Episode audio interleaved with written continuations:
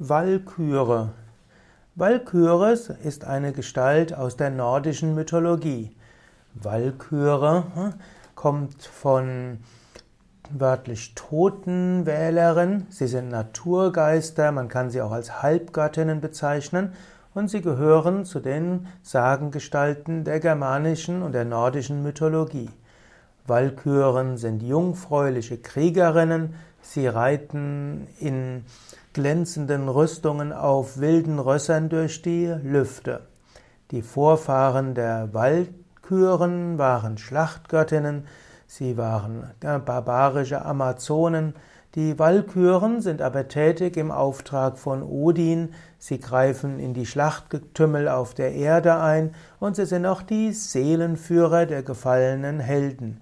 Sie führen die gefallenen Helden in, nach Valhalla ein, also in den Himmel der gefallenen Krieger. Die Walküren gehören zu den Naturgeistern und gehören zu den Diesen.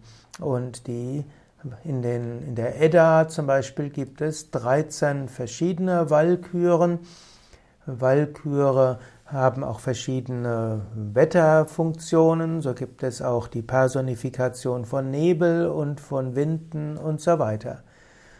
Die Walküren sind zum Teil auch dargestellt wie eine Schwanenkönigin und sie, manche der Walküren haben Schwanenfedern und können dann auch ihre äh, Feinde besiegen, indem sie singen. Die besonders bekannte Walküre ist auch Brunhild und die Brunhild wird manchmal verbunden mit einer anderen Walküre. So gibt es also verschiedene Walküren, die als weibliche Krieger zu verstehen sind. Man könnte auch sagen, dass die Walküren letztlich man, manche sagen, die, die Walküren gehören zu den toten Dämonen oder toten Geistern. Das heißt, sie helfen, dass die Verstorbenen zurück, also in die höheren Welten eingehen.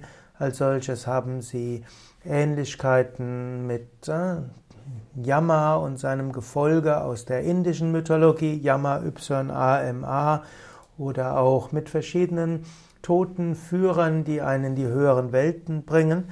Andere sagen auch, dass die Walküren so etwas wie die Kräfte der Frauen sind, die sich auch durchsetzen können und dass es eben nicht nur die häusliche Frau gibt in der germanischen Mythologie, sondern auch die wilde Frau. Ähnlich wie wir das auch in der indischen Mythologie kennen, da gibt es die freundlichen Aspekte wie Lakshmi und Saraswati, aber es gibt auch die wilden und ungezügelten Kräfte der Frau, symbolisiert insbesondere durch Mutter Kali und zum Teil auch durch Durga.